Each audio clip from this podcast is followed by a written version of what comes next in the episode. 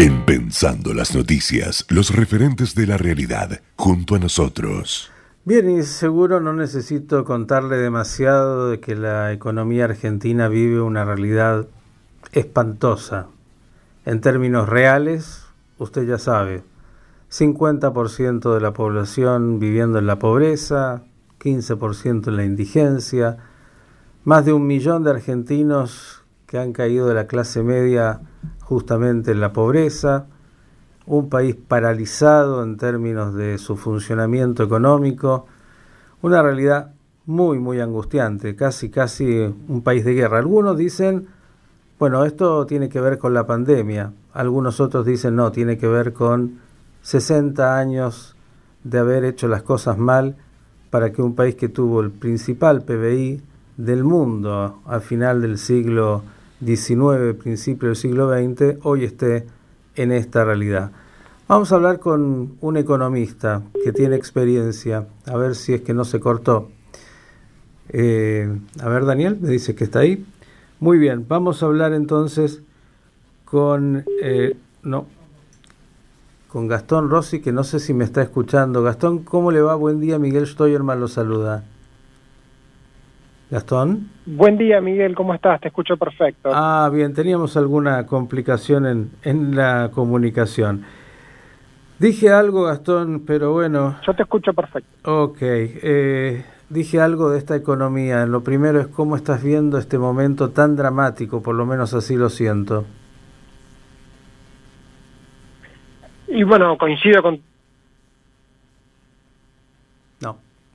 ¿Hay algún, ¿Hay algún problema en la, en la comunicación? Vamos a ver, Daniel, si la podemos mejorar. Tal vez llamando a otro teléfono.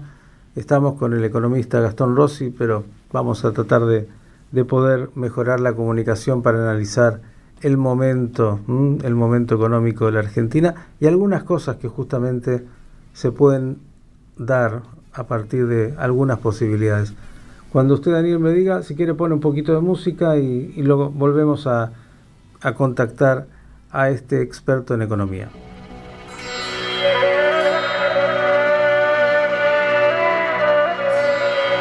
כאברהם אבינו שבלילה ספר מזלות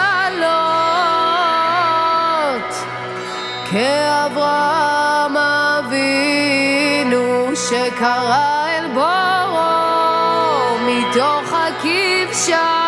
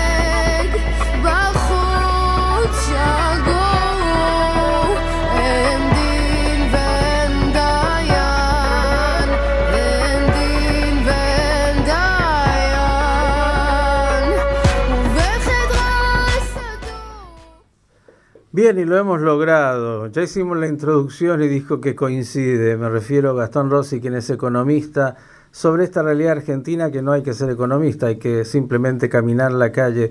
Gastón, ¿cómo estás? Ahora espero que sí podamos eh, dialogar como corresponde. Miguel, buen día, sí, te escucho perfecto. Bueno, la realidad creo que más o menos todos la tenemos, ¿no? El termómetro marca fiebre y una fiebre alta. La pregunta es cómo se sale o cómo se comienza a salir de esta realidad. Sí, a ver, creo que primero hay una dinámica, si quiere, más de corto plazo en la última década, en la cual la economía argentina está estancada, pero si uno amplía el, la lupa, digamos, lo cierto es que en términos per cápita tenemos apenas un 15, nuestro PBI es apenas un 15% superior del que teníamos en 1974. Es decir, es una economía que hace mucho tiempo que le cuesta crecer, obviamente que en los últimos años esto se vio agravado digamos, primero por, por la recesión que se inició en el 2018, después por la pandemia. Es decir, esa es una situación, como bien decías, no solo compleja en términos de, de actividad económica, sino también de los indicadores sociales que, que realmente son alarmantes y están digamos, peligrosamente cercanos a los que tuvimos en el, en el 2002, en, digamos, apenas después del colapso de la, de la convertibilidad. Si uno mira hacia adelante, creo, y con, con un, eh, digamos, una mirada para intentar ponerle algo de optimismo a un, presente tan, tan complejo, creo que es muy difícil que la Argentina pueda retomar la senda del crecimiento económico si no se alcanzan algunos consensos básicos, eh, digamos, para el conjunto de todo el sistema político. Y creo que esos consensos básicos tienen que ver primero con eh, la prudencia fiscal, digo, ningún país puede tener sistemáticamente desequilibrios fiscales y mucho menos esos desequilibrios son financiados con emisión y ningún país puede crecer de forma sostenida completamente aislado al mundo.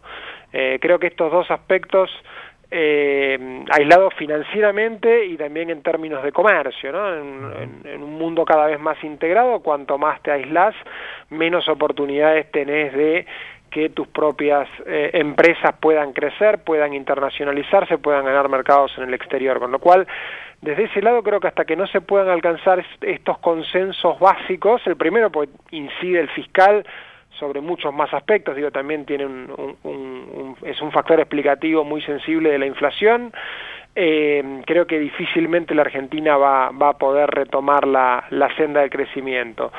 Cuando decía la nota optimista, creo que después quizás de tantos, eh, digamos, de golpearse con la pared sistemáticamente, empieza a haber algunas, eh, digamos, eh, al menos todavía de forma más, si se quiere, solapada, pero que empieza a, convencerse el sistema político que si no se alcanzan consensos en estos aspectos, digamos, va a ser eh, difícil poder, poder crecer sostenidamente. Mm.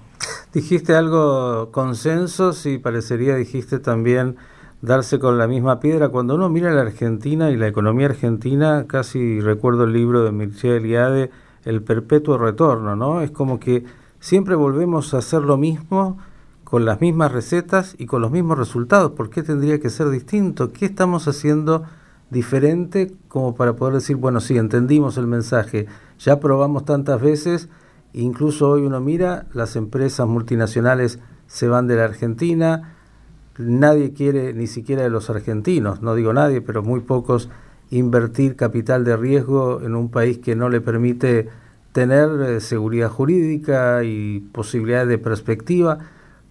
¿Cómo se hace para llegar a esos consensos cuando repetimos y repetimos lo mismo?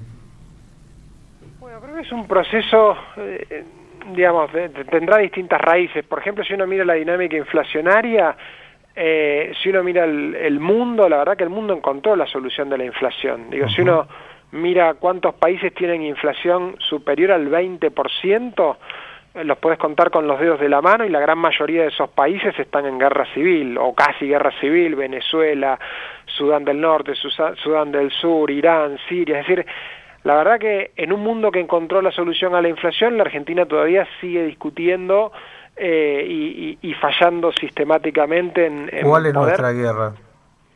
No, bueno, precisamente es la falta de consenso, digo, para, para llevarlo a un extremo. Eh, con lo cual, desde ese lado, yo creo que, de vuelta, eh, la Argentina es un país que es extremadamente volátil su economía y en algún punto han sido quizás muy volátiles eh, las recetas implementadas. Entonces, entonces eso ha llevado a que quizás, eh, como si fuera un péndulo, las políticas económicas oscilaron quizás hacia un lado del, del espectro, digamos, si uno mira la dinámica de corto plazo de las últimas décadas, en la década del 90, en la década siguiente nos fuimos hacia, hacia el otro extremo del, del péndulo, digamos, viró hacia el otro extremo, y lo cierto es que al final del día, si bien la convertibilidad pudo ganar algunos años de crecimiento, si bien en la década de los 2000, después del colapso de la convertibilidad, la economía pudo crecer, en 2011 tocó su techo.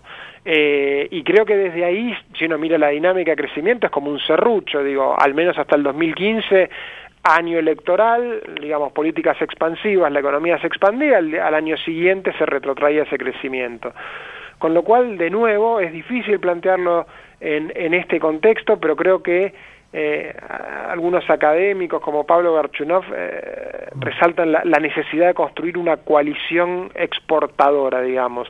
Creo que, que ahí hay, hay un digamos, una falencia en términos de, constru de, construir un relato y un discurso que pueda básicamente permear el electorado, digo, porque en este caso muchas veces el sistema político a veces termina siendo el reflejo de eh, la demanda de la sociedad y muchas veces eh, la Argentina creo que, digamos, si uno analiza encuestas, por ejemplo, la eh, digamos, la visión que tiene con respecto a la intervención del Estado en la economía eh, es, es, mucho más alta a nivel de, de, de, la sociedad que por ahí en otras eh, economías, incluso latinoamericanas. Es decir, desde este lado creo que hay un, una cuenta pendiente en términos de explicarle, digamos, de forma más eh, contundente, más clara a la sociedad los limitantes que tiene esta dinámica. Porque si uno no crece eh, digamos, ninguna mejora va a ser sostenible en el tiempo porque estamos repartiendo una torta o intentando repartir una torta que es cada vez más chica.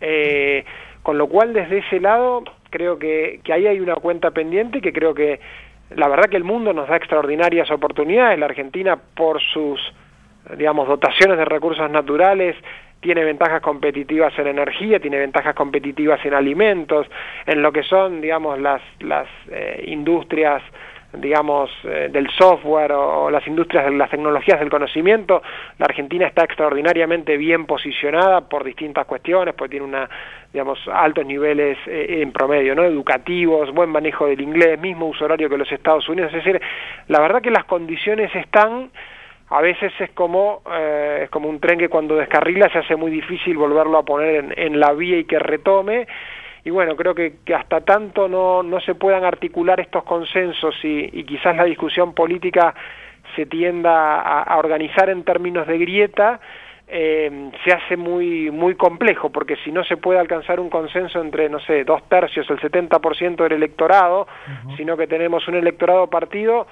vamos a seguir alternando cuatro años con digamos, un determinado estilo de políticas económicas, otros cuatro años, pero, digamos, moviéndose hacia el otro lado del espectro, pero sin poder consolidar políticas de Estado de largo plazo. A ver, yo como soy almacenero y no economista, voy a ver si lo que digo es eh, del sentido que, que entienden y que yo entiendo. Y claro, la Argentina vive por encima de sus posibilidades y nos hemos acostumbrado, porque bueno, fuimos ricos, y repartimos lo que no tenemos y eso lo ponemos en papelitos de colores que le damos a una maquinita que produce un desfasaje absoluto que se llama inflación, que termina siendo un impuesto de los peores, de los más regresivos y terribles, de un 50%, y, y además repartimos planes, planes, planes, planes, tenemos 14 millones, donde gente que vive de, de algún lugar, que es de los papelitos o de otro lugar, pero o de deuda que se, que se toma, pero si no hay producción propia, digamos, algo que, que venderle al mundo eh, y que permita riqueza, todo el resto es una ficción. ¿Es así en términos de la simplicidad de la economía? A ver, es, eh, aún, eh, como decías vos, la visión de un almacenero es, es, perfectamente, se corresponde perfectamente con, con la situación. Ningún país puede vivir sistemáticamente por encima de sus posibilidades. Eh, digo, es como una empresa que sistemáticamente va al banco a tomar deuda. Bueno, en algún momento va a quebrar porque esa deuda se va, se va digamos, a tornar impagable. Yo creo que la Argentina, un poco cuando mencionaba el, el 2011, eh, digamos, si uno mira la serie del, del empleo privado eh, formal, lo cierto es que está estancado desde el 2011. Eh, ¿Qué implica esto? Que es una economía que no genera empleo, porque obviamente la población sigue creciendo a un ritmo del 0,9, 1% anual, si no generas empleo, eso implica que cada vez los problemas de, de empleo se van haciendo más, más profundos. Entonces, al tener un sector privado que no genera empleo, se da una especie de dinámica perversa en el cual, digamos, el, el gobierno o el Estado tiene que compensar con mayores planes sociales. Eso es mayor asistencia social, no solo planes sociales, pues también, digamos, eh, es en, en distintos ámbitos, genera que déficit. Al generar déficit tengo que cobrar más impuestos y como cobro más impuestos le cargo una mochila que ya viene complicada para el sector privado y lo hago, digamos, cada vez más complejo que ese sector privado pueda competir, pueda crecer y pueda generar más empleo. Al no poder generar empleo tengo que obviamente volver a, a- a profundizar esta dinámica de, de asistencia social. Es decir, esta, quebrar esta dinámica perversa es muy complejo. un Es un círculo vicioso, exactamente. Y, y- y te agrego que, que es obvio, ¿no? La legislación no acompaña porque, a ver, cualquier empresa hoy mm, no puede despedir, dos meses de indemnización o una cantidad de elementos que desde el punto de vista de la legislación laboral hace que las empresas se pregunten todos los días si van a contratar a alguien que termina haciéndoles un problema, ni hablar de poder sostenerla en una crisis como esta y con una distorsión también de las cargas impositivas. Digo, está todo fuera y que es una reforma, digamos, eh, laboral, una reforma tributaria, pero de estas cosas parecería que se habla, pero nunca se atacan. Sí, totalmente. Creo que en términos de reforma laboral, que obviamente es un tema complejo y que, que requiere, digamos, mm, digamos con, digo, con el peso que tienen los sindicatos en. Argentina, requiere generar consensos amplios. Yo creo que ahí la forma de salir del laberinto, como bien planteás, que es, bueno, hacer tiempo que se viene hablando y, y- y no se y no se avanza en este sentido, creo que es de alguna forma pensar para los nuevos empleos, es decir, bueno, para los empleos que están se mantiene como un sistema dual, digamos, en el cual, porque probablemente sea la única forma que se pueda avanzar, es decir, pensar, eh, digamos, aparte que eh, en sí el, el mercado laboral eh, a partir de las nuevas tecnologías se ha modificado profundamente. Hoy, digo, no solo eh, el trabajo remoto, sino que hoy se puede trabajar para otros países localmente. Es decir, se, eh, ha cambiado y no podemos, digamos, mantener un digamos un esquema, un régimen laboral completamente arcaico, digamos. Ahí ya entras en otro problema extra, Gastón, porque tenemos problemas, problemas, problemas, que tiene que ver también con eh, lo educativo, porque claro, quienes pueden acceder a ese mercado que estás planteando son aquellos que tuvieron la posibilidad de formarse, cuando tenemos millones de chicos que ni siquiera pueden terminar el secundario, ya no hablamos de una especialización, con lo cual tenemos en tantos lugares eh, problemáticas que son de una complejidad y que si no se atacan lo que siguen haciendo es profundizar la crisis. Pero voy a ir a una buena porque me parece que de vez en cuando hay que traerlas.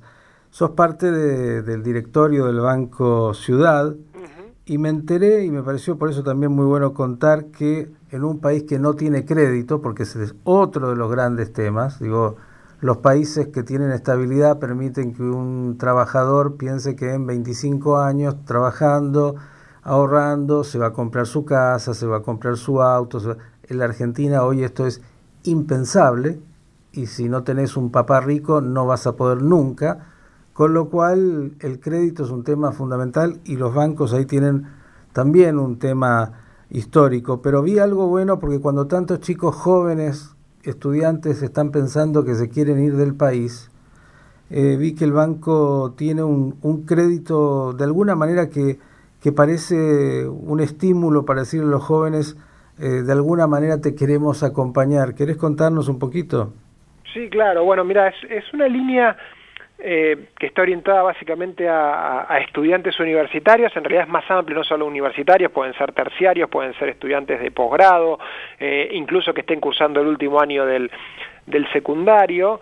Eh, es una línea, digamos, es un préstamo personal que tiene un plazo, digamos, para el contexto actual un poquito largo, que son 36 meses, eh, y, y, a una tasa que es muy conveniente, porque en un contexto en el cual la expectativa inflacionaria, de acuerdo a lo que releva el Banco Central, está en torno al 50% para este año y apenas por debajo para el año próximo, tiene una tasa de interés que es fija, del 19% durante toda la, vida del, del préstamo.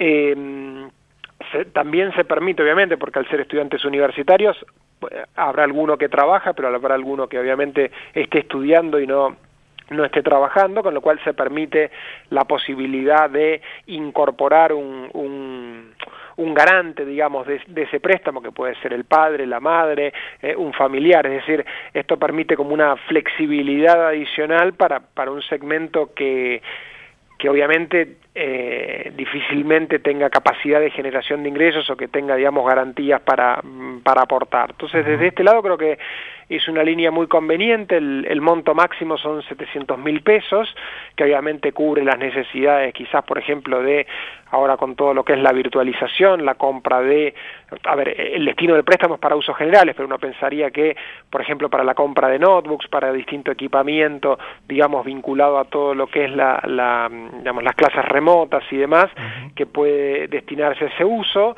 y, y para, digamos, poner una idea de qué representa esa tasa, que a veces es complicado de, de hacerse la idea, eh, digamos, eh, es lineal, pero ca por cada 100 mil pesos de préstamo, esto implica una cuota mensual de 3.800 pesos.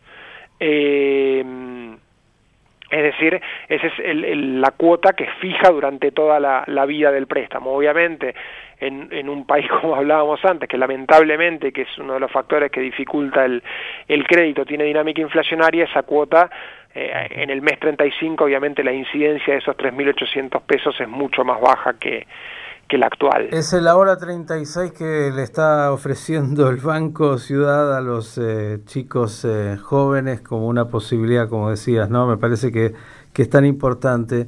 ¿Se puede pensar que en algún momento con esta economía se pueda eh, llegar nuevamente a financiar otras cosas más importantes, como por ejemplo los créditos hipotecarios? Bueno, ese es un punto muy complejo básicamente por dos aspectos. Eh, el primero tiene que ver con, con digamos, la distinta normativa que tuvo el, el UBA, eh, digamos, la, la, posibilidad de los préstamos que actualizaban por la inflación en una economía inflacionaria es la, digamos, la única posibilidad para dar digamos, préstamos a 20 años o a 30 años, como dimos en el 2017 o, o en el 2018. Uh -huh.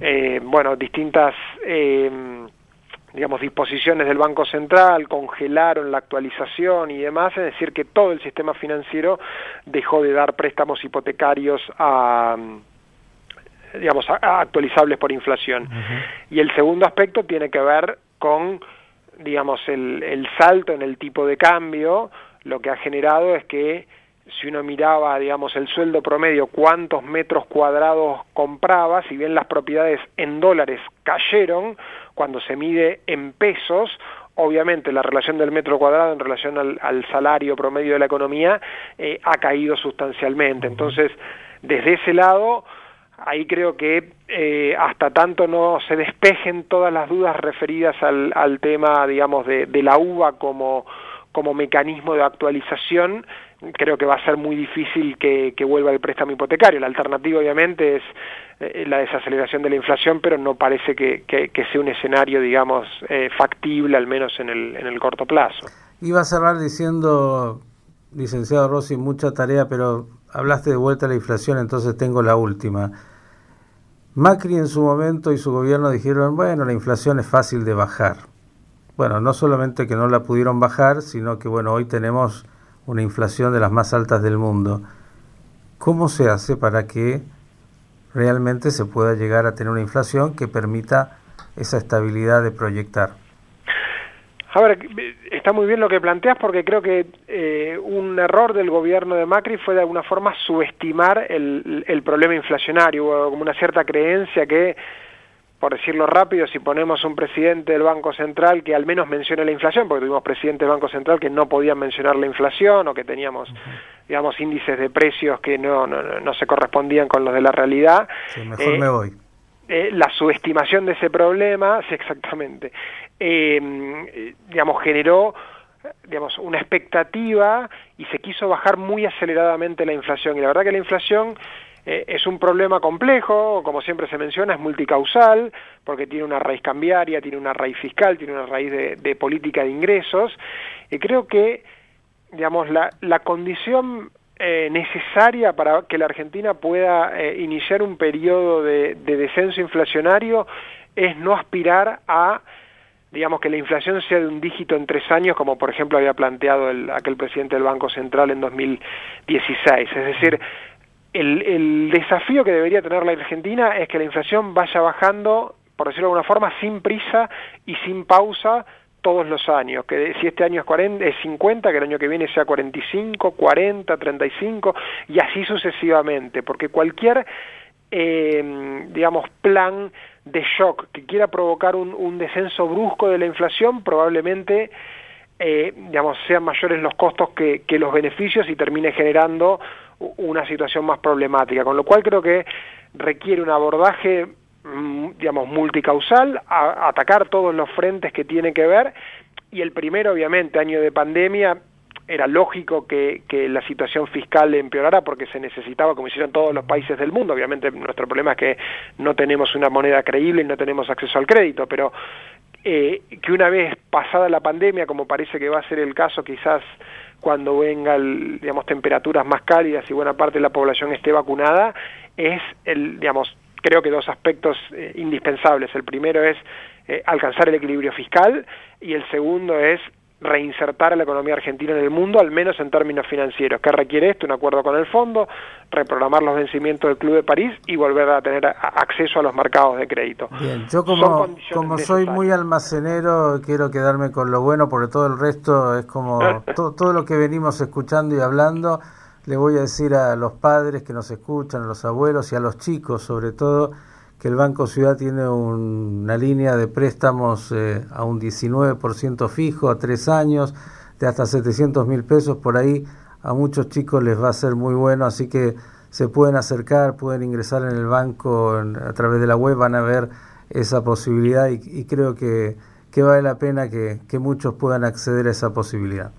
Totalmente. Te, te, agrego algo que me olvidé de mencionarte, dado el contexto de pandemia y demás, eh, digamos, eh, si una persona no es cliente del banco y le interesa el préstamo, entra a la página, tiene que cargar muy pocos datos personales y el banco al día siguiente, a más tardar, lo está contactando, verifica cuál es la sucursal más cercana y solo se tiene que acercar una vez a la sucursal para firmar el préstamo, pero todo el resto de la entrega de documentación y demás se hace de forma, digamos, digital para, para minimizar el, el, digamos, la interacción en sucursales y demás, que obviamente todavía es un, un tema de, de, preocupación dado el contexto de pandemia. Otro país, qué bien que algunas cosas puedan hacerse así. Gastón, gracias por estos minutos y la vamos a seguir porque desgraciadamente la economía es la que termina por, eh, dicen, ¿no?, definir mucho de lo que nos pasa. Un abrazo. Un abrazo, Miguel, muchísimas gracias. Era el licenciado Gastón Rossi, es miembro de, del directorio del Banco Ciudad, pero además obviamente economista. Nos habló del contexto, de las necesidades de las reformas de fondo y también de esta posibilidad para los jóvenes que me parece tan buena. Hasta los 27 años, ¿eh? un chico puede optar por esta posibilidad que está muy, muy bien. ¿eh? Así que también a los padres estar atentos.